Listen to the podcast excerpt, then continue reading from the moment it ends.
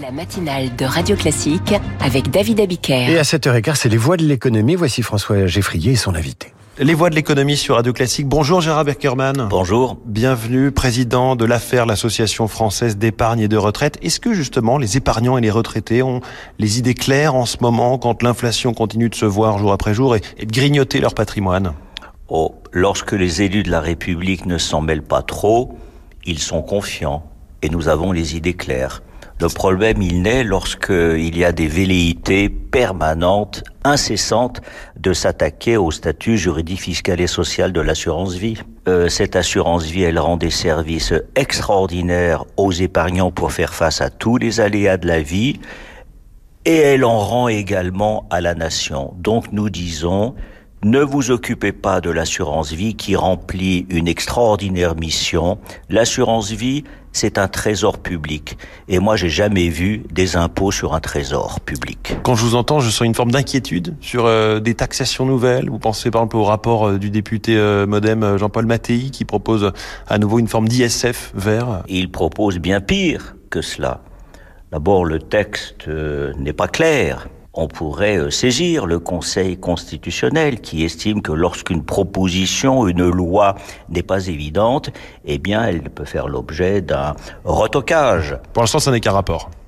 C'est un rapport... Euh, Plutôt exclu d'ailleurs par le gouvernement sur des idées de hausse d'impôts. Tant mieux. Si vous voulez savoir ce que nous en pensons, je dirais en un seul mot, du mal.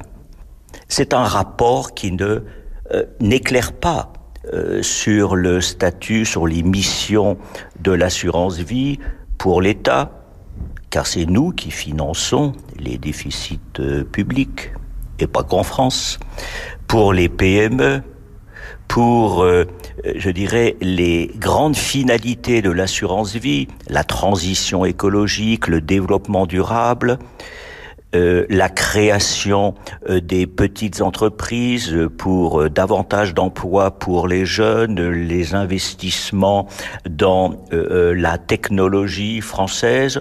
Donc nous disons stop à toutes ces velléités. Vous savez ce que contient ce rapport? Quelque chose de ahurissant. Par exemple, le, sur le statut fiscal de l'assurance vie, je ne vais pas être trop technique, il propose de faire passer la troisième tranche en matière de succession euh, de 31,2% à 45%. Mais nous, à l'affaire, on ne raisonne pas qu'en termes financiers. Euh, prenez une vie humaine. Et dans cette vie, nous avons 24 heures dans la journée. Nous travaillons 7, 8 heures, 9 heures, 10 heures. Nous avons besoin de dormir. Et quand on se réveille le matin et que nous nous disons, ah, cette journée, elle n'est plus pour moi. Ça dépasse l'aspect financier. Pourquoi pas 50, 60, 70% d'impôts? Mais le problème, il n'est pas financier. Le problème, il est, je dirais, existentiel. C'est une indignité de s'attaquer à la liberté de cette manière. Parce que cela veut dire, lorsque nous travaillons plus d'un jour sur deux pour autrui, que notre vie nous échappe. Donc nous disons stop au prélèvement. La France est championne olympique en matière de prélèvement.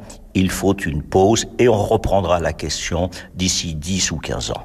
Est-ce que vous avez peur cette année, Gérard Beckerman, qu'on voit plus d'argent sortir des assurances vie que d'y rentrer avec cette inflation, avec ce taux du livret A qui lui reste à 3% jusqu'en 2025 Vous avez une approche financière et vous avez raison sur le plan strictement, euh, je dirais, monétaire.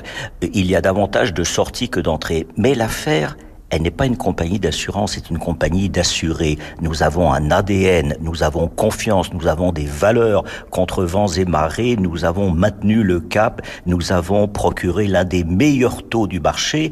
Et si l'affaire n'est plus en position euh, de force et en tête aujourd'hui, elle va le redevenir. Nous nous estimons que on a besoin de tranquillité.